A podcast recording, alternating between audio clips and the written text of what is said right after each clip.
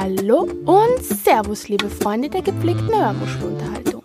Was nun folgt, ist eine weitere Sendung des intellektuellen Lausbum-Kollektivs Küchenphilosophie mit dem Jirko und dem Jonas.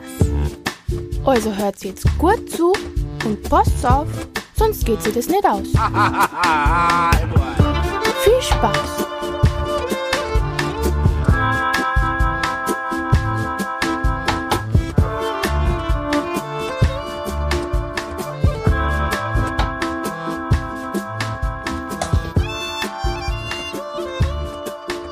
Läuft. Läuft. Hallo, hallo. Herzlich willkommen zur Küchenphilosophie, meine Damen und Herren. Eine Special-Folge. Ich freue mich ganz äh, besonders. Jonas, sag doch mal was. Ja, ich bin schon in Asien, wenn ihr das hört, wahrscheinlich. Ja, wahrscheinlich. Nee, Noch wohl- nicht ganz nee, vielleicht, nicht aber ganz. schon auf dem Sprung. Also du bist wahrscheinlich quasi gerade um 8 Uhr ins Bett, weil du morgens früh zum Flughafen musst. naja, So. nicht ganz. Aber ja, ich bin äh, schon quasi unterwegs. Ja, das ist äh, also sehr traurig. ich ist gerade eine Erschütterung eurer Präsenz quasi, weil ich bin nicht dort, wo ihr mich äh, vermutet. Aber wir haben uns was überlegt, dass wir quasi auch in deiner Abwesenheit deine liebliche Stimme zu, zu, Ohr, zu den Ohren bekommen. Ähm, wir haben eine Special-Folge vorbereitet heute. Ähm, wir haben was ist der Anlass? Der Anlass ist die Berlinade, der Anlass ist meine kleine geheime Leidenschaft zu, zum Thema Film und da wollte ich gerne mal eine, eine Folge drüber machen. Ähm, ich bin zwar jetzt kein großer Experte, aber dafür haben wir uns heute zum ersten Mal einen Gast Premiere. in es ist eine große Premiere, Woo, einen Gast in die Sendung eingeladen. Und zwar haben wir den großartigen David eingeladen. David, hallo. Wunderschönen guten Morgen. Hi, wie geht's Mittag, dir? Abend, je nachdem, wann man das hört. Das ist ja immer nicht so. Ja, Meistens hört's keiner, also von daher. das ist so. Dann sage ich auch nichts mehr jetzt. Ja, okay. So, das war's auch schon. Küchenphilosophie, Special Folge, erster Gast, wuh, ciao. Nein, ähm, David, erzähl doch mal ein bisschen was von dir. Wer bist du? Was machst du? Warum haben wir dich eingeladen? Hast du vielleicht Das frage ich mich auch. Hast du vielleicht eine Ahnung, warum das so sein könnte? So wie an Weihnachten. Weißt du, was du geschenkt bekommst? Was liegt unterm Tannenbaum? Was liegt unterm Warst du Tannenbaum? auch brav? Na, also ich mache ja was mit Film. Also ich, es ist ja, verratet ihr, dass wir in Berlin aufnehmen? Ja. In Berlin macht ja irg- jeder irgendwas mit Medien. Ja. Und ich mache auch was mit Medien, also mit Film.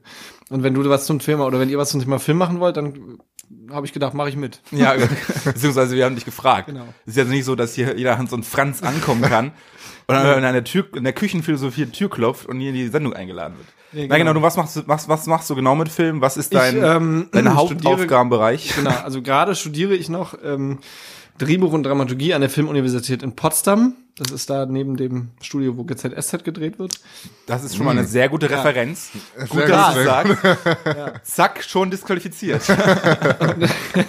Und sonst arbeite ich seit zehn Jahren am Filmset irgendwie. Wirklich, 2008 habe ich festgestellt, zehn Jahre am Filmset. Und es ist auch meine zehnte Berlinale jetzt dieses Jahr, habe ich auch festgestellt. Was, was genau machst du bei der Berlinale? Wie bist du da? Na, also ein Gast zum Filme gucken sozusagen. Das Genau. zehnte Mal jetzt. Okay, okay. Also- ich habe da auch mal gearbeitet irgendwie vor fünf Jahren, aber ja, genau. ja. Ähm, du hast auch schon selbst mal versucht, einen Film zu drehen oder warst äh, äh, in den Vorbereitungen zu filmen. Ich habe leider nicht mehr verfolgt, was daraus geworden ist. Ich habe schon ganz oft mal, also versucht, Eig einen eigene zu Pro. Projekte zu Ja. realisieren. Also schon bevor ich studiert habe, bevor ich überhaupt irgendwas studiert habe, habe ich äh, selber Filme gedreht, Kurzfilme und so. Und jetzt habe ich im Rahmen der Uni das erste Mal ähm, Drehbuch und Regie geführt bei einem Film, der jetzt letzte Woche ähm, in Potsdam intern Premiere hatte. toll. Wie hieß der Film? Ewig Raum für mich. Ewig Raum für mich. Um was Schöner ging's in dem Name. Film? Ähm, ich auch. es, es geht um Einsamkeit im Alter, sozusagen. Also eine, eine sehr ruhige Beobachtungsstudie von Einsamkeit im Alter. Der, ein Gegenentwurf zum Edeka Weihnachtsspot. Ja, das ist War das, war das ein Dokumentarfilm oder war Nee, das? das ist äh, ein, ein achtminütiger szenischer, also szenischer Spielfilm gewesen, tatsächlich. Okay. Ja. Okay. also mit Schauspielern. Mit äh, Schauspielern, ja. Richtige Schauspieler oder hast du dir eher so aus dem Freundeskreis Laiendarsteller gesucht oder? Das Interessante ist, die ähm, Frau, die die Hauptrolle spielt, also die alte Frau, ist äh, tatsächlich eine, die das noch nicht gemacht hat. Dafür hat sie es aber sehr gut gemacht. Und der Rest sind ähm, professionelle Schauspieler. Schauspieler ist ja so ein wahnsinnig harter Ja, Beruf ja. und irgendwie, also das sind Leute, die äh, das schon eine Ausbildung haben und machen, aber die halt auch darum kämpfen, immer Rollen zu kriegen. Also jetzt nicht. so halt das typische Schauspieler da Genau, sein. aber ge gelernte Schauspieler, ja. Also, Okay, cool, cool. Das klingt gut. Wo kann man sich denn diesen Film angucken? Ja, das weiß ich nicht. Das ist an der Uni ja immer so ein bisschen, der gehört ja nicht mir. Achso, der, Der, doch, okay. der gehört schon mir, aber es ist in der Uni immer so, also man kriegt den jetzt nicht sofort, also da werden dann so DCPs, das sind so die Vorführformate für Kinos erstellt und ich habe den jetzt selber noch gar nicht. Es gibt wohl im Berliner Eiszeitkino Ende Juni eine größere Premiere, da vielleicht dann. Aber, Cool. Okay. Ja, aber so, also es gibt jetzt irgendwie keine DVD oder so, das lohnt sich bei so einem Film. Ja, das wäre natürlich gut. Sag nochmal Bescheid, wir machen gerne nochmal Falls es hier. einen Link gibt, das sind ja heute alles Links Ja, ja, ja, natürlich. Vielleicht gibt's ja irgendwas, gibt's das irgendwann mal bei Vimeo oder wie das dieses komische Oder bei Snapchat. Ja, oder bei Snapchat. Oder so einfach so ein GIF. Also Ja. so ein, so Der ein, ganze zwei, Film in so acht auch dann. Sekunden zusammengeschnitten. so ein zweistündiger GIF bei WhatsApp. genau. Fände ich nicht schlecht. Und ähm, ich habe dich auch schon mal in einer Rolle gesehen, fällt mir gerade ein. Das kann man ja vielleicht noch mal so als Ja. ist das peinlich, wenn ich das sage? Nein, aber es war wirklich, also man muss es war, er ist wieder da. Es ist eine ähm, Bestseller-Verfilmung von David Nent, heißt der Regisseur. Und äh, ich habe da im Produktionsbüro mitgearbeitet und irgendwie war Rechercheassistent, weil der Film ist teilweise dokumentarisch entstanden. Wer die Geschichte kennt, es geht darum, dass Hitler 2011, glaube ich, wieder in Berlin aufwacht. Irgendwie sowas, ja. Karriere beim Fernsehen macht. Das ist eigentlich so eine Mediensatire. Ich finde den Film leider misslungen, aber ähm, Ich finde den auch ganz schrecklich, ja, genau. Und ja, aber d- das Büro und das Team war wirklich nett. Es war toll, da zu arbeiten. Die haben mir als Regiepraktikant ganz viele Aufgaben überlassen. Also ich, ich habe dann im Film wirklich Spuren hinterlassen. Also ich durfte Sachen selber recherchieren und machen, die dann auch im Film vorkamen. Und, du dann war der Fresse natürlich in die Genau, Kamera und dann war der zweite Regieassistent irgendwie so, ach, wir brauchen noch so, du siehst doch, wir brauchen noch so, für so eine Szene brauchen wir so junge, erfolglose Autoren, so, du siehst doch so aus. oder Redakteure oder so. Dann war ich, hatte ich fünf Drehtage, ist natürlich super für, für die Kasse gewesen, also für Ja. die private Kasse gewesen. Ach, du wurdest bezahlt, cool. Ja, genau. Und das war das Irre, weil es, es gibt eine Großaufnahme, die in diesem Film drin geblieben ist. Und diese eine Großaufnahme war in einer Szene, die in allen Berichten, die zum Film kamen, der hat ein mediales Echo total gehabt. Dann lief ich irgendwie plötzlich bei RTL.12 und im Heute-Journal und sonst wo und hab irgendwie, das war absurd, ja. Ja, du hast die Rolle des erfolglosen Redakteurs perfekt ausgefüllt Ja, anscheinend. Wahnsinn, Alle genau. Stereotype erfüllt. Aber du bist auch immer noch in der Rolle, ne? Ganz krass Method Acting. Ich konnte einfach nicht Er loslassen. kommt gar nicht davon. raus. da konnte sie einfach nicht trennen von Ja. der Rolle. Die ist sehr, sehr gut. Verfolgt mich seitdem. äh, ich, äh, kurze Anekdote zu der Geschichte. Mein Vater und ich haben diesen Film dann irgendwie zwei Jahre nachdem er rausgekommen war im Kino den geguckt. Also ich wusste zwar schon, dass du da irgendwie mit drin warst und auch mitgewirkt hast, weil ähm, wir teilen ja äh, zum Teil denselben Freundeskreis. Und äh, mein Vater hat dann, war, fand das so total beeindruckend, dass ich irgendwie irgendeinen Statisten erkannt. Ich hab gesagt, hier, guck mal, den kenne ich. Moment, Kleindarsteller heißt es. Kleindarsteller, Entschuldigung. Statisten, die äh, haben keine Großaufnahmen, Es glaube gibt ich. ja Ist auch die, das- ist das die Definition? Nein, aber das, es gibt ja, also, also sobald du irgendwie mehrere Drehtage hast oder auch eine, zwei Sätze sagst oder so, bist du, glaub, ich weiß es nicht. Ja. Und dann ist ja auch mal Komparse oder Statist. Ich glaube, eins kommt aus dem Theater, eins aus dem Film. Ich glaube, Komparse beim Film, Statist ist es beim Theater, aber wie genau, das ist genau wie Blue und Greenscreen. Was ist der Unterschied? Das wurde ich mal gefragt bei einem Praktikum für Switch Reloaded. Ja, was ist denn der Unterschied? Ja, was ist der denn? Gibt's nicht. Ach so, okay. Also das war eine Fangfrage und ich habe dann gesagt, ja, ich meine mich zu erinnern, Bluescreen ist eher ähm, irgendwie bei äh, Aufnahmen draußen und Greenscreen drin und so und sie meinten, es ist eigentlich scheißegal. Man, es gibt Okay. weniger Grüntöne im, im Hautton, deswegen nimmt man für Menschen Greenscreen-Sachen äh, eher Green Screen. Ich weiß, ja, ich Okay. verhader mich jetzt auch hier. Ja, aber das ist, vielleicht sollten wir auch nicht so eine technische Ebene mit Nee. reinbringen. Die meisten Leute haben da ja auch überhaupt gar keine Ahnung von. Was die meisten Leute allerdings kennen, sind deutsche Filme. Und darüber wollten wir eigentlich heute sprechen. ja, ich hab's. Die Überleitungen sind gelernt. Drei Jahre Journalistenschule, Axel Springer. nicht einen Tag am, im, äh, in einer, irgendeiner Redaktion verbracht. Das, diesen Job kann doch jeder. Wirklich. Bestes Beispiel. Klar, du kannst gerne trinken. Ja. Ah, ja. Ich hätte dir auch was angeboten, habe ich natürlich jetzt verpeilt. Also Ja. es gibt natürlich auch Tee. Genau. Oder Whisky. Oder Wasser. Whisky jetzt auch. Es Oh, gibt Whisky. auch Becherowka, Kalua oder Captain Morgan. nee, ich bleibe bei Mate und Berlin-Klischees. Was, was, weiter kann, was kann man. Besseres tun an einem Valentinstag um 11.30 Uhr als Whisky trinken, meine Damen und Stimmt, wir Herren? nehmen das an Valentinstag auf. Ja, stimmt. Ja, wir haben uns auch schon alle Rosen mitgebracht. Ja. Hm, aber- ja. Zurück zum Thema. ähm, ich, genau, was wir eigentlich heute so ein bisschen besprechen wollten, weil ich finde, das drängt sich so ein bisschen auf. Momentan hörst du immer wieder von, von Serien, deutschen Serien, die auch jetzt auf Netflix anlaufen oder international für Furore sorgen. Und äh, generell deutsche Schauspieler, die sich auch immer mehr in den Fokus ähm, der, der internationalen Filmöffentlichkeit drängen. Ähm, oder deutsche Regisseure natürlich auch. Ähm, über den Zustand des deutschen Films wollten wir gerne mit dir sprechen. Gut oder schlecht und halt auch im Zuge dessen so ein bisschen was, ja, Kollegen wie, wie nennen wir sie? Martin Schweighöfer und Torben, Tom Schweiger. Torben Schweiger äh, äh, zum deutschen Film beizutragen haben, die durchaus eher, ja, ich sag mal so, sie spalten die Öffentlichkeit. Die einen finden es richtig gut, Die, die meisten die, ma- wahrscheinlich. die, zumindest die, die, die, Viele. äh, die, die Zahlen geben Genau, die recht. Zahlen geben ihnen recht. Ja. Aber- Ähm, ich glaube, viele Kritiker und viele Filmexperten, würde ich mal sagen, oder Leute, die sich viel damit Das beschäftigen. Feuilleton. das Feuilleton, die sind da eher anderer Meinung vielleicht. Aber das ist im Fall von Tom Schweiger ja schon schwierig, weil der zeigt ja einfach seine Filme dem Feuilleton nicht mehr. Ist das so? Also, Ja, das hat er hatte vor fünf Jahren mal mit oder vor zehn Jahren mal mit aufgehört, weil er gesagt hat, ja, ihr wollt mir immer nur Schlechtes, ich zeig dir euch jetzt nicht mehr. Was heißt das? Also er macht keine Vorpremiere. Genau, mehr. es gibt keine Presseverführung von seinem. Ich Okay. weiß nicht, ob es immer noch so ist, aber es gab mal eine Zeit lang, wo ähm, Ja gut, das halt, er hält ja quasi eine, ein, ein, ein Journalist nicht davon ab, dann einfach sich eine reguläre Kinokarte Genau, zu das war auch kaufen. Till, äh, Tom, Entschuldigung, manchmal bringt Kein- kein Problem. Das war auch Tom Schweigers äh, Intention, dass er sagt, ja, ihr denkt alles wäre scheiße, dann kauft euch eine reguläre Kinokarte und ignoriert die 700 Leute, die um euch rum äh, lachen. So, das war sein Argument. Okay. Ja. Naja, fair enough. Ähm, muss er, muss er wissen, muss er wissen. Aber was, was, ähm, wenn wir jetzt über den deutschen Film sprechen, wenn wir gerade auch über Erfolg oder Misserfolg im deutschen Film sprechen auf internationaler Ebene, was würdest du sagen? Gib mal so eine, so eine Wasserstandsmeldung ab. Wie würdest du das momentan einschätzen? Weil ähm, ich glaube, bis vor kurzem war der deutsche Film gerade wegen solchen Filmen wie Keinohasen etc. pp. Eher so ein bisschen in Verrufung geraten, auch bei uns zu Lande. Was, was, wie würdest du das einschätzen? Was würdest du sagen? Naja, es ist halt so, also es war, es gab vor zwei Jahren bei, ähm, jetzt erwähne ich das schon das erste Mal, es klingt, als würde ich Werbung machen, bei der Woche der Kritik, die ich nachher nochmal erwähnen werde, das ist eine Du kannst so viel Werbung machen, wie du willst. Genau, Parallelveranstaltung zu Berlinale gab es eine Auftaktkonferenz, die gibt's jedes Jahr und da war das ähm, äh, irgendwie, warum der deutsche Film nur unter sich feiert und dann ging es eben darum, es gibt ja, also wir werden ja auch über die Berlinale sprechen, es gibt ja sozusagen drei große A-Filmfestivals, so nennt man das. Das sind Berlin, Cannes und Venedig. Und das ähm, in Cannes in den letzten oder in dem Jahr, wo das darum ging, das war vor zwei Jahren, kein einziger deutscher Film im Wettbewerb, im regulären Wettbewerb lief sozusagen. Ja, und das war ja auch mal anders irgendwie. Ähm, ich kann jetzt nicht mehr genau sagen, wer, aber das, es gab deutsche Regisseure und Regisseurinnen, die im Wettbewerb von Cannes liefen, die auch irgendwie äh, groß angesehen waren. Und das ist in den letzten drei Jahren oder vier oder fünf Jahren einfach verschwunden. Das gab es nicht mehr. Und da wurde eben gesagt, woran liegt es? Und dann ging es um Förderstrukturen, was für Filme werden gefördert. Zum Beispiel eben die Herren, die wir eben genannt haben, weil die eben acht Millionen Kinozuschauer machen und das große Problem, da können wir nachher noch drauf kommen, ist, dass wir in Deutschland eben eine Wirtschaftsförderung haben und keine Kulturförderung, was den Film angeht. Das heißt, es zählt am Ende, was dabei rumkommt an Kinotickets und an Einnahmen.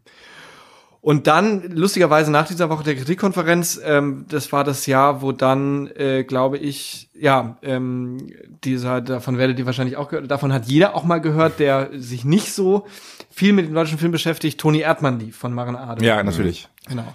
Der Tatsächlich Cannes als großer den, Favorit den habe ich tatsächlich nie gesehen Ja, bislang. kann ich dir Ähm, empfehlen. Das ist ein ganz toller Film. okay. Der als großer Favorit in Cannes im Wettbewerb galt, dann relativ überraschend gegen Ken Loach verloren hat und dann auch für die Oscars ähm, nominiert war letztes Jahr, dann nur auch aus einer politischen Entscheidung heraus nicht gewonnen hat, weil sie den iranischen Film auszeichnen mussten. Also was auch gut ist, weil das auch ein guter Film war. Aber Das war das Salesman. The Salesman von Ashka Faradi, genau. Ist auch ein sehr guter Film, aber das war natürlich mit der Trump-Sache, die dann losging, eine ganz politische Entscheidung sozusagen. Und ähm, dann ging es los. Dann gab es letztes Jahr im Cannes-Wettbewerb Western von Valeska Griesebach, von dem haben dann weniger Leute gehört, aber es ist auch ein ganz toller Film, der unglaublich gute Kritiken bekommen hat und so. Und äh, das ist natürlich doppelt toll, weil es einmal zwei Beispiele von Frauen sind, die Filme machen, was ja auch noch immer noch ein großes Problem ist mit Förderung und mit ähm, sozusagen, dass es viel zu wenig äh, geförderte Regisseurinnen gibt. Und äh, man hat wieder gesehen, es geht, ja. Also es, ähm, Toni Erdmann ist einfach eine fast dreistündige Vater-Tochter-Geschichte, die äh, gleichzeitig Komödie ist, die aber auch ganz politisch ist, die aber auch unglaublich berührend ist sozusagen. Und ähm, es gibt sowas schon. Man muss nur die Leute, die das machen und auch schon immer gemacht haben, ähm, genug sozusagen fördern und denen die Aufmerksamkeit geben und eben nicht, die, Toni Erdmann macht dann aber nicht acht Millionen Kinozuschauer. Also der wird schon genug Leute gehabt haben, aber es gibt ganz viele tolle Filme, die halt in kleinen Kinos laufen und 50.000 Zuschauer machen. Und ähm, das ist, zählt dann für die Filmförderung wahrscheinlich nicht genug. Mit anderen Worten, man muss sich selbst so ein bisschen darum kümmern und selbst so ein bisschen informieren, was gerade Genau. ähm, genau Absolut, ja. Also es gibt ja, gerade Berlin ist ja also ganz toll, weil hier so unglaublich viel äh, Angebot ist an, also Theater, Musik, aber auch Film. Und es gibt dann Filme, die starten zum Beispiel nur in drei Städten in Deutschland, weil sie sich nicht mehr Kopien leisten können oder wollen. Also jetzt mit digital ist es noch ein bisschen einfacher. Und da ist Berlin eben gut, weil wenn ein Film irgendwo läuft, dann in Berlin sozusagen. Auch wenn es nur einmalig ist oder nur eine Woche. Und es gibt hier ganz viele Kinos, die äh, ganz kleine Filme zeigen und auch eben kleine deutsche Produktionen, die auch ohne Förderung entstanden sind zum Beispiel. Du, du hattest ja eben angesprochen, dass die Frauenquote auch ein großes Problem ist. Wie äh, gestaltet sich das denn aus deiner Erfahrung her? Wie ist denn die Aufteilung der Geschlechter am Set, die du erlebt hast in den letzten zehn Jahren oder auch in deinem Studiengang? Also in meinem Studiengang ist es tatsächlich ähm, interessanterweise so, was ich ein gutes Zeichen finde. Ich, wir, es sind sehr kleine Klassen im Drehbuch, weil die müssen ja sich um alle Leute kümmern und die haben auch nicht so das Budget, um jeden zu fördern, weil man macht ja auch Projekte und Filme. Wir sind zu, haben zu siebt angefangen, sind jetzt noch zu sechs und äh, ich bin neben einem anderen der einzige Kerl. Das sind alles sonst Frauen. Und äh, ich war in der Auswahlkommission für, die, für den ersten Jahrgang jetzt ab Oktober und da ist es nur ein Kerl und fünf Frauen, glaube ich. Das heißt, da entwickelt sich auf jeden Fall was. Bei Regie und den anderen Gewerken wie Schauspiel versuchen sie das gleich zu halten. Also es sind dann Klassen aus zehn Leuten und dann ist es 5-5 oder 4-4, wenn es acht Leute Sind das, versuchen die Quoten einzuhalten oder ist es, Nee, aber man versucht irgendwie so eine Art Gleichgewicht zu finden, Okay, ja. wenn es sozusagen, wenn es funktioniert. Bei uns war es jetzt so, es war halt auch wirklich so, dass die anderen Kerle oder so einfach nicht so gut waren, ja. Und dann, also das haben Ja, wir klar. jetzt nicht aus einer Quote heraus Ja. gemacht. Das sollte ja auch eigentlich nicht so sein. Genau. Ich habe immer früher gesagt, ich bin, ich wäre eigentlich gerne gegen die Frauenquote, wenn es nicht so notwendig wäre. Also ich wäre eigentlich dafür, dass die Frauenquote nicht notwendig ist, aber da es sie ist, Ja, äh, ja. bin ich natürlich auch dafür. Und ähm, am Set ist es so, dass es tatsächlich einfach, also von den Produktionen, die ich mitgemacht habe, ich habe, glaube ich, einmal mit einer Regisseurin gedreht sozusagen und sonst waren das immer Männer. Es gibt im Kameradepartment öfter mal Frauen, also Kamerafrauen. Aber zum Beispiel die Gewerke, wo es technischer ist und wo man mehr sozusagen körperlich arbeiten muss, da sind Frauen immer noch völlig unterrepräsentiert, obwohl sie das auch meiner Meinung nach könnten ohne Probleme. Aber Lichtabteilung zum Beispiel im Film ist fast durchgängig männlich besetzt oder Bühne, also so Dolly, also diese Dolly ist so eine so ein Gerät, Ja, ja, wo man eine ja. Kamera drauf schiebt und so. so eine, so eine, so eine Pumpe? Genau. So eine, Also wa- was es gibt schon so habe ja Bereiche. lange beim NDR gearbeitet, mir, mir kannst du da nichts vormachen. Ich weiß Bescheid. es gibt ähm, Du hast da lange rumgestanden und Kabel gehalten. ne? Ey, ich habe auch aufgebaut, mein Freund. Okay, Set-Assistenz Kabel, quasi. Set-Assistenz. Kabel auch noch eingesteckt. 450 Euro im Monat. Nee, äh, tatsächlich 9,50 Euro die Stunde. Ah ja, das ist doch. Ach stimmt, beim NDR. Beim NDR auch wird gut ja, bezahlt. Ne? Also 9,50 Euro ist zwar immer noch wenig eigentlich verglichen, was man als Student in Berlin bekommt. Ja. 11, 11 Euro noch was. Äh, nee, 11 Euro, genau, 11 Euro. Ja. Ähm, aber das war eine gute Zeit. Ja, aber ich habe dich unterbrochen. Ähm, Nee, also es gibt halt Bereiche, es gibt in den Redaktionen in Deutschland, die auch für Filme und so wichtig sind von den Sendern, da gibt's ähm, meiner äh, eigenen Erfahrung nach, die Statistiken können da äh, was anderes erzählen, eine relativ ähm, gute Präsenz von Frauen. Es gibt dann zum Beispiel im, Bereich, im Filmbereich Schnitt, da gibt's viele Cutterinnen, also viele Frauen, die äh, Filme schneiden und so. Aber es ist generell so, dass ähm, ich glaube, es immer noch, das ist natürlich schwer zu belegen, aber es ist immer noch so, dass äh, irgendwie da eine, also man merkt es jetzt auch in der MeToo-Debatte und so. Ja, da wollte ich gerade drauf hinaus, ja. Genau, wie damit umgegangen wird, dass es einfach von vielen Männern, die immer noch diese Branche dominieren, eine äh, unglaubliche ähm, Machtausübung gibt sozusagen und dass man dann, also dass das Kerle sind, die sich rausnehmen, alles zu machen und da irgendwie auch untereinander geklüngelt wird und sich vielleicht auch die Jobs zugeschoben wird, das kann ich nicht beweisen, aber ich glaube, es von dem, was man sieht, wie viel Filme entstehen und wie viel davon von Männern sind und wie viel von Frauen sind, ist da immer noch einiges zu tun, finde ich. Ähm, Jan Böhmermann hat mal gesagt, ähm, um den mal zu zitieren, dass er, oder er sagt das immer wieder eigentlich und macht das auch in, in Einspielern in seinen Sendungen deutlich, dass er jetzt mal für die Medienbranche gesprochen, das ist ja jetzt nicht die Filmbranche, das muss man ja nochmal trennen, aber auch da gibt es immer wieder Gerüchte über Männer, die quasi ihre Machtposition missbrauchen und ähm, ja wahrscheinlich auch zu, wo es auch zu sexuellem Missbrauch ähm, kam oder sogar zu Vergewaltig Vergewaltigung. Ähm, also dass es immer so ein, so ein Gossip innerhalb der Medienlandschaft gibt über bestimmte Personen, aber keiner wirklich auf also dem, dem der Sache auf den Kern geht, auf den Grund geht. Ähm, wie würdest du das jetzt in der Filmbranche einschätzen? In Deutschland? Also wir wissen, in Amerika ist einiges im Argen und wir hatten jetzt auch den ersten größeren ähm, Missbrauchsskandal in Deutschland. Aber wie würdest du es so insgesamt einschätzen? Ist es ähnlich? Würdest du sagen, ist es ähnlich? Hört man auch irgendwie so ein bisschen Rumor oder ist es äh, ähm, Naja, also anders. ich habe das jetzt nie direkt mitbekommen, äh, entweder leider oder zum Glück weiß ich nicht, weil dann hätte man ja was, mal was machen können, aber äh, also ich arbeite natürlich auch viel mit Leuten zusammen, die dann viel an anderen Sets waren und dann hört man Geschichten. Ich glaube ehrlich gesagt, als nur als Nebensatz, dass wenn das hier mal richtig losgeht, und ich hoffe, das passiert, weil es ist garantiert so, dass da noch viel mehr ans Licht zu kommen ist, dass es auch oder vielleicht sogar vor allem erstmal die Theaterlandschaft in Deutschland treffen wird. krass? Okay. Weil ich glaube, dass da die Machtstrukturen und weil du im Theater noch viel direkter und viel unter mehr Spannung und Ja. körperlich arbeitest in diesen Proben und so und es da auch Intendanten und Regisseure gibt. Ich glaube, dass da auch einiges im Argen liegt. Da wurde jetzt noch nicht so drüber gesprochen, aber das deutsche Theater übrigens als auch nochmals Nebensatz ist ja im Gegensatz zum deutschen Film weltweit unglaublich angesehen. Das gilt ja als eines der Mm, besten ja. der Welt. So, das vergisst man manchmal immer, wenn man über Kultur in Deutschland redet.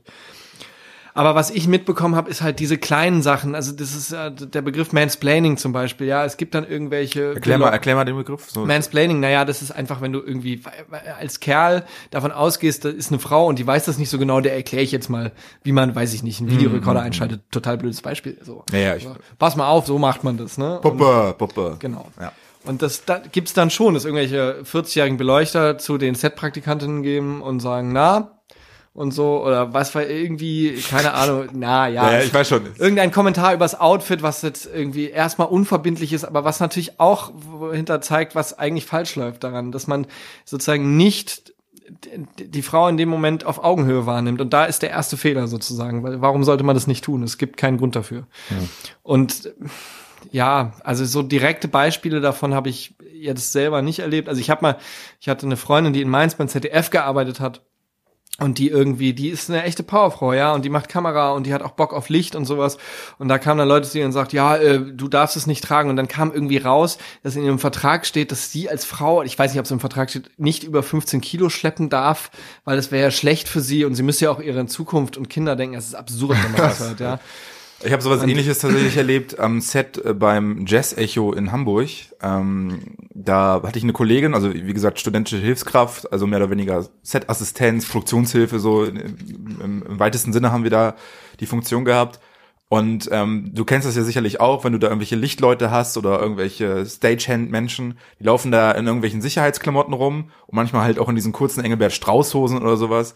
Und sie hatte halt auch eine kurze Hose an. Es war Sommer, es war richtig heiß, es war unfassbar heiß in dieser Halle. Und dann kam halt irgendwann die Produktionsleitung zu ihr und hat gesagt, hier, was ist da los? Zieh dir gefälligst eine lange Hose an, wenn du hier gegen irgendeinen so heißen Strahler kommst, gegen irgendeinen so heißen ähm, Lichtscheinwerfer, dann verbrennst du dich. Okay, ist erstmal ein begründeter Einwand. Allerdings nicht, wenn da 20 andere Männer rumlaufen, die alle kurze Hose tragen. So. Aber am Ja. nächsten Tag hat sie, ist sie halt wieder in kurzer Hose gekommen äh, weil sie sich das nicht hatte gefallen. Das wurde wir nach Hause geschickt. Ähm, und dann gab es sogar einen Verweis, äh, beziehungsweise einen, äh, ähm, äh, wurde beim Intendanten angerufen und gesagt, hier Person XY, ich nenne jetzt keine Namen, ähm, sind, ist nicht mehr für Außenübertragungen zuzulassen, weil sie sich nicht an, an Bekleidungsvorschriften hält. Lächerlich. Und keiner der Männer wurde irgendwie darauf hingewiesen. Gar nicht, gar nicht, nix, nix. Ja, da sieht man ja, was. Das war, also man kann natürlich, äh, einer- einerseits kann das sein, dass es so ein bisschen nach unten treten ist, weil wir natürlich hierarchisch ganz klar unter der, unter den äh, Festangestellten sind. Andererseits es- kann es genauso gut ein Sexismus-Ding sein. Einfach mal zeigen hier, ne, wer ist Ja. hier der Mann im Haus sozusagen. Ne? Ja, schlimme Geschichte. Genau, das ist ja auch was, was irgendwie fünf, sechs Sendungen füllen könnte, wenn man da jetzt. Ja. Aber Aber genau, aber das ist, äh, Man kann ja auch nie die Namen sagen, das äh, ist ja das Problem, ne? Wenn, selbst wenn man irgendwas mitbekommen hätte, das ist ja auch, ich glaube, Naja, das ist ich ja glaube, auch, wenn ich das ist ja auch ein Grund dafür, dass sich die ganze Debatte nicht so entfaltet, ne? Weil man ja immer noch Angst haben muss, dass man quasi die falschen Leute kritisiert und dann keine Jobs mehr bekommt. ja, Beispiel, ne? gut, aber da, ja, das ist natürlich eine schwierige Frage. Aber ich glaube, wenn ich so einen wirklichen Fall mitbekommen würde oder so, das, ich könnte mir nicht vorstellen, dass ich ruhigen Gewissens nichts sagen könnte. Oder man muss irgendwie, man muss einfach was machen. Das wollte ich dir auch nicht unterstellen. Nee, nee, klar, war, aber das es war ist ja noch natürlich als eine schwierige Frage, hast du- vorher, ja, warum das noch ja, nicht so ins Rollen recht. gekommen ist, wahrscheinlich. Was mich halt immer mal frage, ich meine, das wird jetzt für jemanden wie für dich, der ja noch relativ am Anfang, äh, sag ich mal, von so einer Filmkarriere oder wie auch immer in diesem, in diesem, äh, in dieser Branche steht, ist das ja tatsächlich noch eine, Frage, kriegt man dann die Jobs? Aber wenn ich ein etablierter Schauspieler bin, wenn ich ein, zum Beispiel, dass ich ein Lars Eidinger bin, der sowas mitbekommt und die das Maul aufreißt, dann kann ich mir nicht vorstellen, dass irgendeine Produktionsfirma sagt, nee, von dem lassen wir die Finger, weil es ist immer noch eine Marke, der Typ. Das heißt, wenn ich den irgendwo auf dem Genau. Filmplakat stehen habe, Ja. solche Leute können sich eigentlich meiner Meinung nach nicht von der Schuld freisprechen, indem sie sagen, also dass sie nichts gesagt haben, indem sie sagen, ja, ich hatte Angst, keine Jobs mehr zu bekommen. Digga, du bist, was weiß ich. Nee, ich Ja, glaub, genau. auf die habe das ich ist, mich auch nicht das bezogen. ist eine Sache. äh, äh, das ist eine Sache. Ich bin ähm, als, als Parallelgeschichte dazu. Ich bin ja großer Fußballfan und so. Und es ist äh, offenkundig, also ich möchte auch nicht, sage ich mal, zu 90 Prozent offenkundig bekannt, dass Jogi Löw homosexuell ist zum Beispiel. Das wäre ein wahnsinnig wichtiges Zeichen für den Fußball, dass solche Leute, die aktiv dabei sind, sagen, ey, ich bin homosexuell, es ist alles okay, sozusagen, damit irgendwann mal diese Akzeptanz anfängt und diese Homophobie im Fußball, die weniger geworden ist, aber immer noch existent ist und da ist immer noch ganz viel Angst im Spiel sozusagen.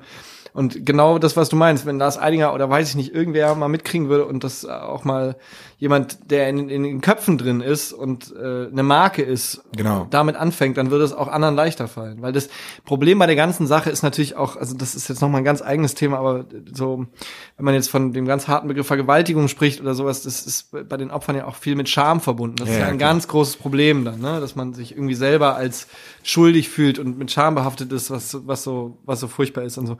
Deswegen bräuchte es die Leute, die nicht unbedingt auch Opfer sind, die mit diesen Weg gehen und sagen, ich kriege das auch mit und ich klage das hier an. Und zwar ganz klar und ganz ja, offen. Ja, auf jeden Fall. Es ist halt jetzt ähm, natürlich jetzt ein bisschen off-topic, weil es natürlich jetzt um, also ein bisschen um Opfer. Ich wollte auch gerade sagen, Aber es ist ja auch aktuell in der Film. Ja, ja, absolut. Total. Ist mir auch aber gerade auch aufgefallen, dass wir quasi von äh, dem Thema, wie ist denn die Aufteilung zwischen Männern und Frauen direkt in dieses MeToo, in diese MeToo-Debatte Naja, gekommen sind. Das ist ist, äh, ist krass, dass das aber auch die Gedankenstruktur irgendwo ist. Ich meine, das ist jetzt nicht schlimm oder irgendwas, aber ist natürlich äh, krass, dass wir, wir als Typen auch das als erstes damit assoziieren, wenn wir an Filmbranche äh, und Frauenquote Ja. denken, dass wir direkt dann dazu kommen. Ne? ja. Vielleicht haken wir das jetzt auch äh, mal ab. Wir ist haben natürlich, ja wir haben ja eigentlich, nach, eigentlich auch nach der Frage, wie ist der Zustand des deutschen Films gefragt und wenn wir jetzt, wenn man, wenn man Und sich da war ja das ein Ja, ja. Thema in den letzten Wochen genau, auf jeden Fall. ja, auf jeden zu Fall. Recht auch. Ja, ja, ja aber Aber was, vielleicht nochmal zurück genau zu dieser Frage. So, wie, wie würdest du denn tatsächlich einschätzen, was machen Regisseure wie Tom Schweiger und Martin Schweighöfer für den deutschen Film oder inwiefern kann man sagen, äh, machen die auch was kaputt? Also gibt es einen positiven Effekt, solche Filme zu, zu machen? Weil vielleicht ein bisschen solche Filme, ich, für mich sind diese Filme so eine Art Fließbandarbeit. Also die haben alle irgendwie einen, einen ähnlichen Look, die haben alle irgendwie denselben Farbfilter drauf, die sprechen alle dieselben emotionalen, äh, äh, die triggern alle ähnlich emotional auf einer ähnlichen Ebene. Ähm, die Gags sind alle ähnlich strukturiert, ähnlich vorhersehbar mittlerweile auch, weil wenn du einen Tischweiger-Film gesehen hast, weißt du, okay, jetzt gleich kommt die Punchline und Tom. Tom, Entschuldigung, Entschuldigung. Gott. Ach, naja. Ähm, so, Vielleicht anders die Frage stellt. Wer wäre Deutschland ärmer, wenn es die beiden nicht mehr gäbe? Im Film? Naja, das ist ja immer so ein bisschen die Frage. Also die, die machen ihre Filme und werden dafür gefördert. Ich glaube, das ist eher irgendwie eine Frage nach der Förderstruktur. Da liegt das Problem, weil die geben dann das Geld an diese beiden und die machen ihre Filme und die wollen dann acht Millionen Menschen im Kino sehen oder zehn oder fünf oder weiß ich nicht. Und Ja. dann wird natürlich zu Recht gesagt, guck mal, wir zeigen das und das ist total erfolgreich, das wollen die Leute sehen, also machen wir damit weiter, sozusagen. Die, die Frage wäre, wenn man das Programm ändern würde und sagen, okay, wir machen eine andere Aufteilung der Förderstruktur und fördern zum Beispiel mehr Debütfilme oder mehr Filme mit unkonventionellen Projekten sozusagen, ja. Ob man dann nicht sehen würde, ah, die Menschen wollen ja auch was anderes sehen. Also das ist ja immer die Frage, sozusagen, das ist die Frage, schmeißt der Supermarkt die krummen Gurken weg, weil sie niemand kauft? oder sozusagen, äh, also, ja, jetzt Oder wagt er, nee, das passt doch. Genau. Oder, oder er wagt sich eben, das zu verka verkaufen Ja. und fällt damit vielleicht halt auch auf die Schnauze, ne? Irgendwo. Genau, oder bietet er nur gerade Gurken an und sagt dann, ja, es kauft ja auch keiner die krummen, Gurken, sozusagen, Ja, deswegen schmeißen ja. wir die, also, ja, ist ein bisschen entfernt, aber ich hatte, ich, hab, ich hatte das ungefähr, Beispiel ich schon mal. ungefähr eine Vorstellung von dem, Ja, was du sagen willst. Das ich, ist- glaub- konnte es ich, schon ich mal- glaube, die Analogie ausdrücken. passt sehr gut. Ja. Nein, aber das ist auch, ich habe jetzt ähm, in der Uni ein Serienseminar gehabt und da haben wir viel über Serien und auch ähm, Privatsender gesprochen und so. Und das ist ja halt auch, das ist halt, es ist so, die Leute gucken sich an, also es zählt dann ganz viel Quoten. Das ändert sich jetzt natürlich alles, weil die Streamingdienste reinkommen und so. Aber ähm, und was wollen die Leute sehen? Und dann werden eben Marktanalysen gemacht und dann wird gesagt, RTL Donnerstagabend gucken Frauen bildungsfern zwischen 30 und 60 Jahren. Was sind deren Themen? Wie kriege ich meine Eltern durch die Pflege? Wie kriege ich meine Kinder durch die Schule? So und solche Sachen werden dann einfach gemacht, ja, um die größtmögliche Menge der Leute anzusprechen, die sich das dann angucken würden. Und es ist, es gab mal einen sehr, sehr guten Zeitartikel, ich muss den nochmal raus ähm, suchen. Hier lacht das Volk, heißt glaube ich, über Mario Barth. Und da wird auch analysiert, warum Mario Barth 70.000 Leute ins Olympiastadion kriegt. Und da steht dann dahinter, der zeigt eine Weltsicht, die ganz einfach ist, sozusagen. Der hält die Welt ganz, ganz klein und ganz einfach und alles ist immer so, wie es immer war und entwickelt sich auch nicht weiter und darüber kann man dann lachen, sozusagen. Aber das ist natürlich schwer und gefährlich nah an der reaktionalen Weltsicht, weil die Welt ja immer komplexer wird und es immer mehr Themen gibt, so. Und so ist es bei den beiden halt auch. Also da werden dann Filme gemacht über ein Arschloch, was geläutert wird. Am Ende ist er der tolle äh, Familienvater Ja. und kümmert sich noch, weiß ich nicht, Oder diesen ganz grauenhaften Willkommen bei den Hartmanns irgendwie. Also ich habe mal gelesen, der erste rassistische Flüchtlingsfilm, wo es dann Der mit Palina Rudzinski, glaube ich, genau war der. also Ja, ja, eine eine da hab ich- riesen ein Star-Ensemble, was sie sich dabei gedacht haben. Ich habe den Film mir nicht angeguckt. Naja, Geld. Also da wird Ja, wahrscheinlich genau. ein gutes Budget geflo geflossen sein für die Rolle. Also Ja. die, ne? Und dann ein, ein ähm, No-Name als Hauptrolle des Flüchtlings besetzt, der als einziger nicht mit auf dem Plakat steht, der, der Was? Darstellername sozusagen. ne? What? Und da siehst du, dass das irgendwie natürlich kein Gedanke von wir tun jetzt mal was Gutes ist, sondern auch einfach eine reine, ein reines Kalkül. Ich glaube aber auch da hat man ein bisschen versucht, so an diesen französischen Filmen anzuknüpfen, die ja auch immer wieder mit diesem äh, mit diesen Klischees spielen. Ähm, äh, Frau, weiß ich nicht, Fran weiße französische Frau kommt mit äh, schwarzen Freund aus den Vorstädten, aus ah, der Monsieur Vorstadt Claude und seine. Tochter, den habe ich auch nicht gesehen, Zum- aber da habe ich auch ganz Schlimmes drüber Zum gehört. Beispiel, der, der war Das ist aber äh, ein typisches Schema auch, finde ich, für der, einen der Film ist, französischen der Film ist unglaublich äh, rassistisch. Ja, ja, das habe ich auch die haben gelesen. irgendwie, der hat irgendwie drei Töchter, glaube ich. Ja. Ähm, zwei von denen sind schon verheiratet an A, A ein, ein, ich glaube, einen Schwarzen, der andere ist Jude. Und sie kommt, also die letzte, die letzte Hoffnung ist, dass die letzte Tochter quasi noch einen, einen guten, ich sage jetzt mal in Anführungsstrichen, rein rassigen Franzosen bekommt, liegt auf dieser letzten Tochter und dann kommt die halt mit einem, äh, ja, mit einem Dunkelhäutigen irgendwie nach Hause, was auch immer. Und dann ist das das Thema des Films, dass die sich dann auch untereinander so betteln, wer jetzt hier, Ja, ja. Was welche war- Minderheit am meisten gelitten hat. Ja. Also, das war so Das scheiße. ist total interessant, weil das französische Kino ganz toll und äh, ganz ähm, divers ist sozusagen. Aber französische Komödien äh, seit irgendwie zehn Jahren sind oft Furchtbar. total albern und ganz äh, blöd. Irgendwie. kann ich, Also, kann ich nicht gucken, kann ich nicht mehr gucken. Ja. Aber ich, ich stimme dir dazu. Ich habe da auch mit Jirko schon mal einen Streit drüber gehabt, dass er das französische Kino an sich schon ablehnt, aber ich habe auch mal eine Weile dort verbracht und die haben auch andere Filme als Ja, diesen natürlich, natürlich. 0815 Witz natürlich. Und äh, Aber es die, ist genauso- die stecken ja auch sehr viel Geld da in die Filmförderung tatsächlich. Ja. Und das ist nicht eben, wie du meintest, wirtschaftsmäßig sondern orientiert, sondern Kulturförderung. Und die. Franzosen, ich war vor anderthalb Wochen in Paris, ja, und was du da an Kinos angucken kannst, da kannst du irgendwie jeden Tag in fünf Retrospektiven gehen und so, die lieben das Kino und Ja, den Film einfach viel, viel mehr, als es hier noch stattfindet. Aber Wobei das hier, glaube ich, eine Renaissance hat. Zumindest in Berlin, glaube ich, ist das schon, äh, ploppt das immer mehr so auf, dass so kleine Kinos auch aufmachen und auch, glaube ich, ganz gut über die Runden kommen. Ähm, Aber das in, in Frankreich, ich habe da auch gestern noch einen Artikel in Vorbereitung auf diese Sendung hier gelesen, das hat einen riesigen Stellenwert, auch einen viel höheren als im Rest von Europa, mit großem Abstand. Und ähm, ja, das ist für die einfach nochmal ein ganz anderes Medium quasi. Ja. Aber darauf können wir äh, später nochmal zurückkommen. ich wollte mal vielleicht. zu meiner Ehrrettung nochmal sagen, wenn ich sage, ich hasse das französische Kino, ist das genauso wie wenn ich sage, ich hasse das deutsche Kino. Es gibt, es, es gibt einfach eine Handvoll popkultureller Phänomene, die aus Deutschland kommen oder die auch aus Frankreich kommen, die quasi über Nee. den anderen Filmen, die so produziert werden, stehen. Und wenn ich dann sage, ich hasse das Ja, französische vielleicht Kino, ist das ich aber tatsächlich in der erste Fehler, den du jetzt natürlich nicht gemacht hast, aber sozusagen das deutsche Kino, ne? Ja, genau. Weil das ist das Problem, wenn man sagt, ja, wie findest du das deutsche Kino? Und dann denkt man an Tom und Martin Sehr und gut. sagt so, ja, das ist ja alles scheiße, weil das ist natürlich schwierig. Es gibt nicht mehr das deutsche Kino. Es gab in den letzten fünf Jahren eine Renaissance des Genre-Kinos. Es wird immer mehr Genre in Deutschland produziert. Auch nicht so gut gefördert, aber es gab dann irgendwie Horrorsachen, Psychothriller und so, wo teilweise Sachen dabei sind, die wirklich interessant sind.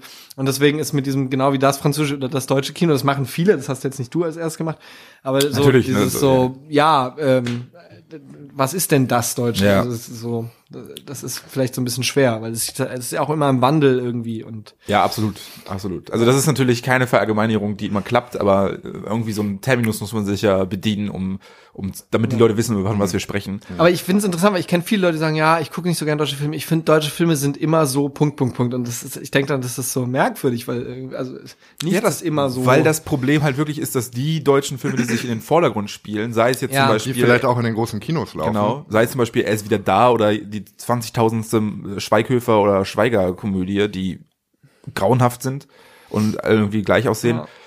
Dass das natürlich das ist, was hängen bleibt, ne? Und äh, dann guckt man sich an, was teilweise an Blockbustern oder an, an, an Filmen aus Amerika kommen, die natürlich, es gibt natürlich auch viel Trash, aber auch gibt Filme, die gut produziert sind, die auch in Blockbuster-Kinos laufen, die halt dann qualitativen Ansprüchen genügen.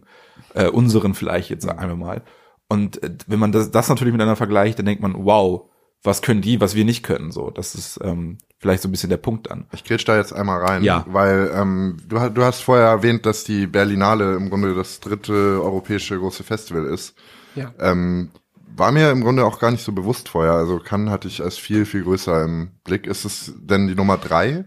Ja, also die, wie die Aufteilung der Nummern ist, weiß ich nicht. Also Okay. ich glaube, von den drei ist Venedig noch am kleinsten, aber Mhm. es ist, hat sich da auch was entwickelt und da gibt es jetzt ja auch gerade viel Streit um die Berlinale und Dieter Koslik, der die Leitung macht und nur noch bis 2019 und wie wird das dann eben neu besetzt. Die Berlinale ist deswegen am größten, weil Dieter Koslik sie in den letzten 15, wie lange macht er das jetzt schon, keine Ahnung, ewig äh, zu einem riesigen Publikumsmagnet gepusht hat. Das heißt, jeder will dahin, jeder will es sehen. Das große Problem ist aber, in, in den zehn Tagen, die jetzt anfangen, laufen 400 Filme mit Kurzfilm eingerechnet. Das ist absurd. Das ist eine Masse, die kannst du überhaupt nicht mehr, da kannst du den Film als Filmkunst gar nicht mehr wertschätzen. Das ist das große Problem, was viele an der Berlinale sehen, was ich auch sehe.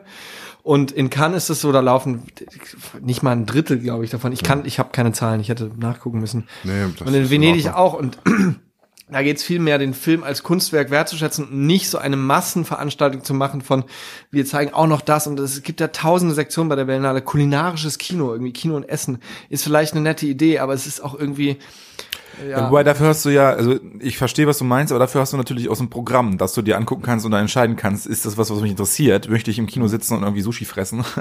oder oder lasse ich das bleiben? Und wenn das irgendwie nicht läuft und da keiner hingeht, dann wird es vielleicht im nächsten Wie nächstes ist das nicht- denn ja, aber es sind, also nee. Ist da noch eine zweite Frage dazu. Wie sind, läuft jeder Film nur einmal?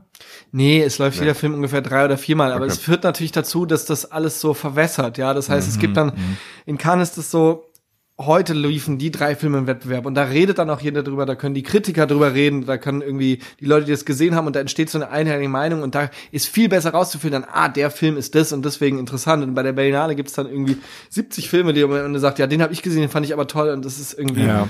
und das Problem ist auch, das gibt's in deutschen anderen Filmfestivals viel besser, die Berlinale ist so dezentral. Das heißt, es soll ja auch eine Plattform für junge Filmemacher sein und irgendwie für etablierte Filmemacher, die sich treffen oder Filmemacherinnen. Ich versuche da jetzt immer ein bisschen Ja, ja Filmemacher und Filmemacherinnen. Ähm, und es gibt aber keinen Ort, wo man wirklich dann abends hinkommt und sagt, ja, hier gibt's jetzt noch ein Bier und da gibt's ein Festivalzelt oder so, sondern es spielt alles in der Stadt an 50.000 verschiedenen Plätzen. Und das ist irgendwie, es gibt, ich war zum ersten Mal auf dem Filmfest Hamburg zum Beispiel, da gibt's einfach ganz klar an der Uni irgendwo, Ja, wird da so ein das, Zelt ja. aufgebaut und da sind die Diskussionen, da gibt's Bier, da gibt's Musik. War von meiner alten, von meinem alten Institut, von unserem alten Institut sogar. Also Genau. Ich war, das, das da war ich aufgebaut. sogar auch mal vor ein paar Jahren und äh, und ein sehr guter Burrito-Laden direkt um die Ecke. Wie heißt der? Weiß ich nicht mehr. Das ist vielleicht Jims Burritos. Vielleicht. Äh, Naja, viel aber- mehr kenne ich auch nicht. ja. Aber ähm, ja, ich weiß nämlich auch, dass ein Freund von mir, der hat damals noch äh, Filmrezensionen geschrieben. Der hat es tatsächlich auch geschafft, bei der beim Hamburger Filmfest jeden einzelnen Film zu sehen, noch vor ein paar Jahren. Der hat dann wirklich Das geht auch nicht mehr inzwischen, glaube ich, aber. Äh, Kann sein, dass es nicht mehr geht, aber vor ein paar Jahren hat er das noch gemacht. Der war dann Mhm. äh, in Jogginghose und voller Montur jeden Tag im Kino, hat sich seinen Döner mit ins Kino genommen und dann auch jeden Film Ins. Kino, der durfte einen Döner mit ins Kino nehmen. Nicht nur er. Boah, ich würde, war- ich würde ihn verprügeln, wenn er neben mir jemand- diesen, jemand Alu-Scheiß da rumrascheln würde. Ich würde den, ich würde den so aus. Knoblauchsoße egal, aber Alu-Scheiße. Ja, die Knoblauchsoße ist mir wirklich egal. Ich bin, ich muss nicht riechen können, um das, um den Film zu genießen. So, das ist mir wirklich. Aber wenn da einer mit so einer Alufolie die ganze Zeit knistert, den würde ich dem Döner ins, ins Gesicht und von seinem, von seinem äh, Kinosessel prügeln da. Also wirklich. Aber da ganz kurz eine Anekdote dazu, weil ja im Kino, und das ist ja auch ähm, heute, wenn wir aufnehmen, beginnt die Auftaktkonferenz der Woche der Kritik. Ähm, da da geht's um Publikum. Da reden wir Kino. auch noch gleich drüber. Genau. Aber eine Anekdote zu, was im Kino stört und im Kino ja, und es gibt ja immer mehr Handy, Handy und es, ich habe mal gelesen, dass Apple einen Modus entwickeln will für ihre iPhones, die einen besonders dunklen Bildschirm macht, wo man trotzdem noch alles erkennt, damit man im Kino auf dem Handy. Ist das traurig? Mm, Ja. Unglaublich. Also nochmal, also das habe ich jetzt Ein. Kinomodus für iPhones, dass du den Bildschirm extra noch mal mehr verdunkelst und trotzdem noch alles sehen kannst, damit du während dem Film, was weiß ich, Snapchat, Twitter, Tinder. Ich kotz im, Ja, im Strahl, wirklich. genau. Das war da genau so eine kleine Anekdote dazu. Wir beide, ich und Jonas, waren äh, im Dezember bei ähm, Jan Böhmermann und Olli Schulz. Die Ach, bei der Weihnachtsshow. Bei das ist dieser die, die Weihnachtsshow. davor ab, das Jahr abgebrochen wurde, ne? Weil da Ja, genau, Genau, genau, genau, war. genau. Ja. Und ähm, das ist ein, ein, ja, das ist ein. Ist das cool? Das war cool. Ja. Das war cool. das Ding ist, es ist, kostet kaum was. Es kostet knapp unter 30 Euro. Es ist eine Charity-Veranstaltung. Also die Einnahmen werden komplett gespendet. Die machen sich da nicht die Taschen mit voll. Und was mich allerdings gestört hat an der ganzen Veranstaltung ist, es war natürlich super schnell ausverkauft. Ich glaube, zwei Minuten und zack, alle Karten waren weg. Ich hatte das Glück, dass ich jemanden kenne, der jemanden kennt, bla, bla, bla, so. Und wir sind da reingekommen. Und dann saßen vor uns einfach Leute, die die ganze Zeit, ich meine, die sitzen an diesem, bei diesem Event, da sind tausend andere Fans nicht reingekommen, ja. Die haben ja wirklich unzählige Fans mittlerweile. Und die sitzen da und während die Veranstaltung läuft, starren die nur aufs Smartphone. Wenn ich mir so wirklich denke, warum bist du hier? Du bist hier nur wegen des Events. Du willst, bist nur hier, um zu sagen, ich war bei dieser Charity-Gala von Jan Böhmermann, dem Typen, der Erdogan ans Bein gepinkelt hat. Kurz mal, So, um, fick um dich. Diese Kult Kulturkritik Darf man auch sowas sagen bisschen- hier, fick dich? Ja klar. Ja, alles. Wir sind hier. Wer soll uns aufhalten? Wer soll uns aufhalten? Ficky, ficky. Land Landesmedienbehörde klopft an. Die kennen uns doch nicht mal. Wir laufen unter jedem Radar. Ist auch schon wieder Kunst dann. Vielleicht. Ich, ich maß mir das nicht an. Aber um die Kulturkritik äh, ein bisschen zu stoppen, Kendrick Lamar hat jetzt bei seinen Konzerten Handynutzung verboten. Die werden dann abgeführt, die Fans, die Geil. dann Handy zücken. Ist auch wieder aber ein Einschnitt in die Freiheit, oder? Also Hierum, Larum, Freiheit. Freiheit braucht kein Mensch. Ich will keinen Handyscreen sehen, wenn ich ein Konzert sehe. Ja, stimmt.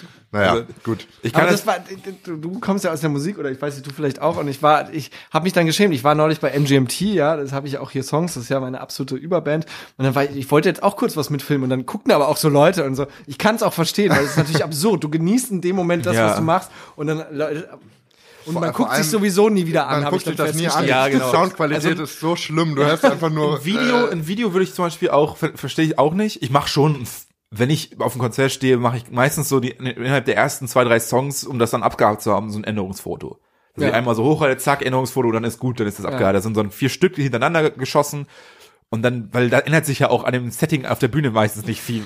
Da steht halt ein Typ an der Gitarre, Bass, Schlagzeug, was weiß ich, Keyboard. Und dann stehen die in zwei Stunden immer noch da und nur halt verschwitzt. so. Aber es gibt Leute, die filmen das dann alles mit. Ja, ja, dumm. Konsequent. am schlimmsten sind es halt bei wirklich Popstars, ne? wenn du Beyoncé guckst. So, wenn du dir Aufnahmen von aus dem, aus dem Graben, aus dem Publikumsgraben von Beyoncé anguckst, du siehst die Bühne nicht, weil irgendjemand versucht mit einem, weil alle versuchen mit ihren scheiß Smartphones Ja. diese, diese Bühne abzufilmen. Das heißt, du siehst nur auf den, auf den Bildschirm der Smartphones. Man Ja. stelle So, sich mal vor, die Wolle Stage diven. Das, die Leute würden sie nicht auffangen, weil das sie wäre ein Schaden von haben. 60.000 Euro, die, den, den die verursachen würde, weil die ganzen Smartphones runterknallen. Das wäre mir der Versicherungsfall. Super. Gutes Szenario. Baue ich mal in einen Film ein. Aber ja. Ich will wissen, was die Woche der Kritik ist, weil du hast jetzt, Genau, und ich äh, möchte zweimal erwähnt, aber ich weiß es immer noch nicht. Also und, und äh, vielleicht auch im Zuge dessen, was sind deine Tipps, Tricks und Kniffe. Kniffe für die Berlinale? Was muss man gesehen haben? Was ist geil? Was ist scheiße? Wo kriegst du eine Erektion, wenn du darüber nachdenkst? Auf, also auf der Berlinale sollte man unbedingt den Weg zur Woche der Kritik gezeigt haben. Nein. Weil Also- Berlinale an sich Nein, scheiße ist. komm, in der, also Berlinale ist natürlich, es gibt ähm, mehrere Sektionen, es gibt den Wettbewerb, also wir fangen mal mit der Berlinale an, es gibt den Wettbewerb, da, ist, da geht es um den goldenen Bären, das ist der große Preis, ne? Da gibt's auch einen silberner Bären und Ja, irgendwie, gibt's auch den braunen Bären? Entschuldigung. ja, so wie sich das in dem Land entwickelt, vielleicht bald auch wieder. Na, gab's nicht mal so ein Eis, das so hieß? der beste nationalistische Film. Der Brau braune Bär, brauner Bär war ein Eis. ja, ja, genau. Darum, eigentlich war das der Gag. Aber cool, wir können auch das Nazi-Thema aufmachen. Aber nein, lass uns genau, weiter. es gibt den Wettbewerb. Ähm, da gibt's Sachen, die kann man sich angucken, die, die muss man nicht unbedingt, weil zum Beispiel also Wes Anderson, den, der wird den meisten was sagen, eröffnet Ja. zum Beispiel die Berlinale ganz viel sagen, ich gucke Wes Anderson bei der Berlinale, finde ich Quatsch, weil der kommt in drei Wochen später ins Kino günstiger. Berlinale ist nicht so günstig. Wettbewerbsfilme kosten irgendwie 12 Euro, glaube ich. So, ähm, im Wettbewerb mein einzige, was, warum ich überhaupt eine Akkreditierung habe oder warum ich da bin, ist Christian Petzold. Das ist ein äh, zum Beispiel sehr von den Kritikern sehr hoch angesehener deutscher Regisseur, den aber sonst keine Sau kennt. Interessanterweise, weil wir es in Frankreich hatten, der gehört einer Bewegung an, die heißt Berliner Schule. Das wurde mal von der Okay. Presse. Das sind Regisseure, die Namen Christian Petzold, Thomas Aslan, Angela Schonelek. Egal, die machen Filme alle zehn Jahre, wenn sie mal Fördergeld kriegen. Christian Petzold ein bisschen öfter. Und ähm, die werden in Frankreich zum Beispiel total gefeiert. Oder die hatten im, im New Yorker MoMA hatten die eine Retrospektive, wo Krass. sie Standing Ovations bekommen haben. In Deutschland kennt diese Filme keiner. Kein Arsch, nein. Genau, ich kenn, weil's- hab keine Ahnung, von was du sprichst. Cool. ja. Christian Petzold hat einen Film gedreht, Transit, das basiert auf einem Buch von Anna Segers, von der ich aber selber noch nie was gelesen habe. Und ähm, genau, das ist, also das ist so unter meinen, unter meinesgleichen, unter meinen Jüngern, sagt man, ja, der neue Petzold und den gucken wir dann natürlich. Also so ist das halt. Ja, okay. Und, Und ähm, wog das zu sagen. Genau. Transit von Christian Petzold im Wettbewerb kommt auch Anfang April ins Kino, aber wenn man die Chance hat, kann man sich den angucken. Okay. Und ähm, dann gibt es das Panorama, das finde ich nicht so interessant, weil da versammelt sich eher so, ich habe es immer gesagt, die James Franco-Sektion. James Franco. Das klingt jetzt so ein bisschen abfällig. Ja, James Franco hält sich ja selbst für den größten Künstler der Welt.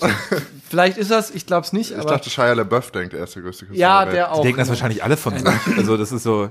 Panorama ist so ein bisschen eine komische Sektion, weil da irgendwie so American Indie-Filme laufen und alles, was so zu eigentlich schon zu groß für Programmkino, aber zu klein für Multiplex ist, so ein bisschen. Zeigen die, zeigen die dieses äh, The Room-Ding da oder was? Weil, wenn er, Nein, der lief, läuft ja jetzt schon im Kino. Ja, ja, aber also das läuft, also auf der Berlinale läuft tatsächlich nur das, was jetzt auch anläuft. Also es ist jetzt nicht so, dass da Sachen laufen, die auch schon, was weiß ich, eine Woche vorher oder zwei Wochen vorher. Nein, nein, genau, nur Okay. Premieren sozusagen. Okay. Und äh, also nur deutschlandweit, also fast nur deutschlandweite Premieren. Genau, die, ja. Die kriegen jetzt nicht alle Weltpremieren, weil manche liefen schon auf Sundance oder San Sebastian letztes Jahr oder so. Okay.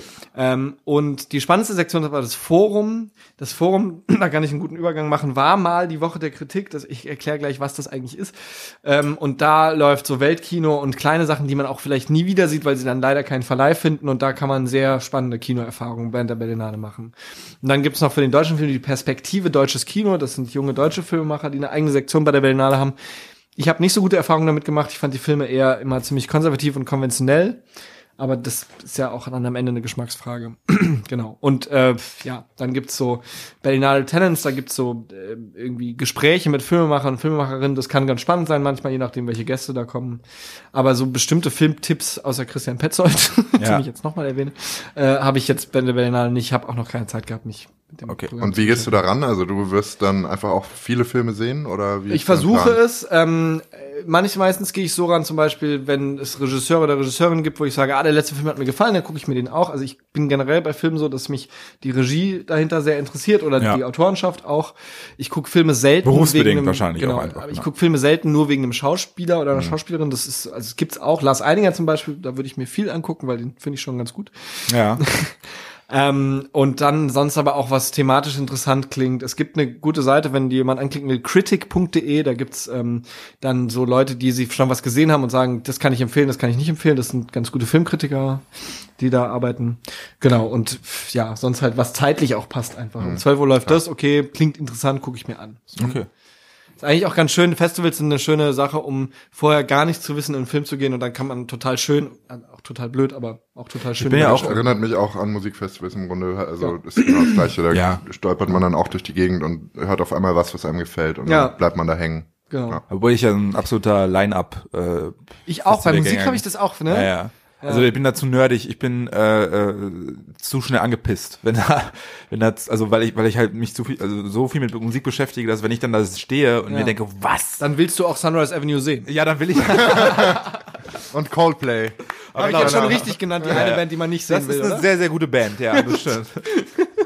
Nein, aber we- weißt du, dann denke ich mir einfach, ich habe hier 150 Euro ausgegeben, nicht für Crap. Ich will einfach sehen, ich will einfach dann Sachen sehen, die ich gut finde. Mensch, siehst du, das wäre auch ein Thema für eine eigene Sendung. Ich habe das, ich bin, ich kenne Musik, kenne ich mich nicht so aus, aber ich bin auch manchmal auf Festivals. und Ich habe der Preisanstieg bei Musikfestivals ist ja absurd. Absurd, das ist absolut absurd. Aber gut, ähm, machen wir Selbst die kleinen Festivals haben mittlerweile ähm, hier 100, 100 Euro pro Wir Ticket. laden mich jetzt einfach jede Folge ein. Wir haben Aber was, was ich auch mal beim Kinogang das tatsächlich wirklich cool finde, ist, wenn es eine, wenn es ein schöner Kinosaal ist. Gibt's da irgendeine Empfehlung von dir? Das ist wirklich, das ist wirklich Genau. eine Sache. Aber wir Ähm, können, wir können, können wir gleich machen. Vielleicht reden wir erst noch mal über die Okay. Woche der Kritik. genau.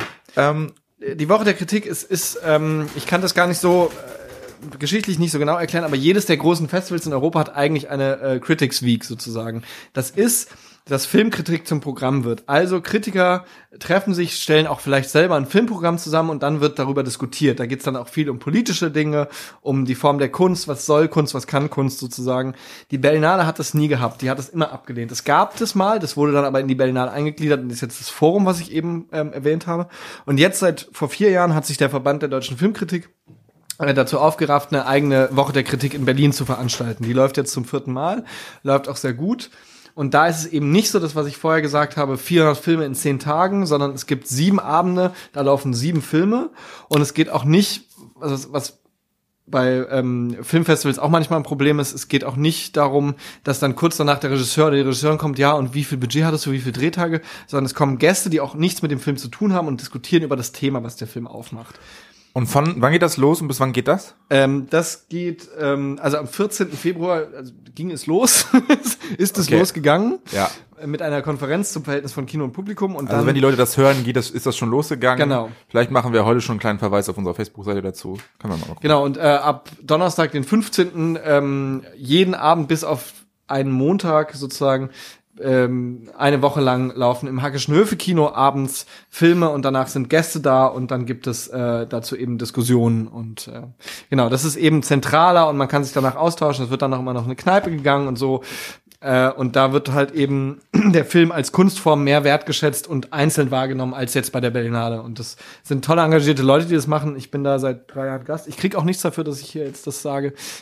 Leider. Ich würde kein Geld dafür kriegen, dass ich Werbung mache, aber. Das äh, ist vollkommen. Das kennen wir, dieses Gefühl. Wir machen auch immer, Das wir sagen auch immer, normal. ja, wir finden dieses Produkt richtig geil, aber bezahlt haben Wir noch hoffen nie immer, dass bekommen. wir hoffen immer noch, dass hier es Snyder's Pretzels auf Hannover uns ein, äh, ein Sponsoring-Angebot macht, aber es ist nicht passiert. Ja, aber das klingt sehr, sehr gut. Ich Ja. würde mich da, glaube ich, auch einklinken wollen, wenn du da mal irgendwie einen Abend äh, sagst, hier, da sollten wir mal hingehen. Das klingt, Ja. das ist ein guter Film. Äh, Sag gern Bescheid. Ich bin jetzt allerdings das Wochenende weg. Ja, Dann Montag komme ich wieder und da gibt's da immer noch ein paar Filme, sehe ich hier, ne? richtig. Sehr Genau. schön. Sehr schön. Gut, dann ähm, haben wir jetzt auch schon eine Weile Zeit gefüllt. Wir machen jetzt mal äh, Songwünsche und dann werden wir im Anschluss, das heißt für euch dann in der Woche wahrscheinlich oder zwei. Wir werden, genau, wir be- beenden diese Folge und den zweiten Teil dieser Film, dieses Film-Specials kommt dann in einer zweiten Folge eine Woche später. Das heißt, der Themenkomplex Berlinale ist dann wahrscheinlich nicht mehr so aktuell, weil sie schon fast vorbei ist. Aber wir werden da jetzt auch nicht mehr so viel drüber wir sprechen. können wahrscheinlich. dann in der zweiten Folge schon mal drüber lästern. mehr Trivia. Die zweite Folge ist viel mehr Ja, Trivia. wir tun dann gleich so, oh, und wie geht's euch? Ja, Berlinale war richtig du siehst schlimm. heute besser aus als letzte Was Woche. hast du alles so auf der Berlinale gesehen? It's so Berlin. Okay.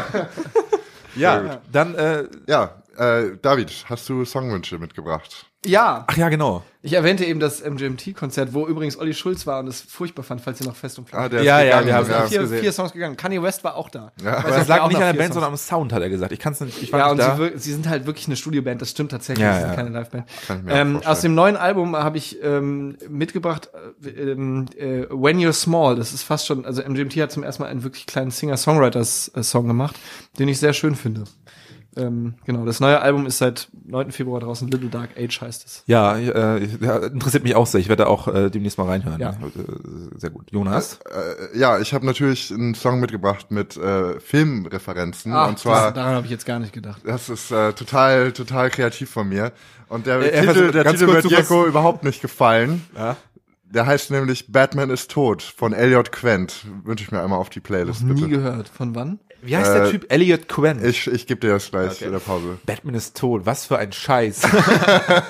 Oh Gott, wir können auch noch über Marvel und DC reden. Das ist tatsächlich habe ich das in der nächsten Folge, oh für die zweite Folge. Also nächste Woche geht's um ein bisschen um Trivia, geht ein bisschen um Trash-Kino, es geht um ein bisschen Einfach mal um, so eine lockere Folge. Einfach Äh, so mal eine lockere Folge. Locker, Gürtel Wir auf, machen den Whisky auf. mal, einfach mal äh, den David so ein bisschen aus seiner äh, pff, Cineastenrolle rausreißen und einfach mal mit, mit Scheiße konfrontieren.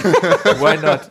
Ähm, bei mir geht's heute, äh, ich bin, äh, es ist auch eine Art Film, weil dieser Mann halt einfach mit seinen Lyrics Filme in, unsere Köpfe hinein projiziert. Es ist Jesus mit seiner neuen Single Was hast du gedacht? Ich habe gehört, Jesus ist verhaftet worden. Das war schon, ist schon wieder. Es ist schon wieder ein bisschen älter. Er war ist schon wieder Vor ein raus. paar Monaten, oder? Ja, er ist schon wieder raus. Weil das war lustig, ich habe das meinem Vater erzählt und er meinte, Jesus ist verhaftet worden. Ah, jetzt weiß ich, wie man den Namen ausspricht. Ich wusste nicht, dass das Jesus heißt, weil G8ZU Ja, ja. irgendwas. Und es erklärte sich plötzlich für ihn, warum äh, Jesus, ja, es war dann- Jesus.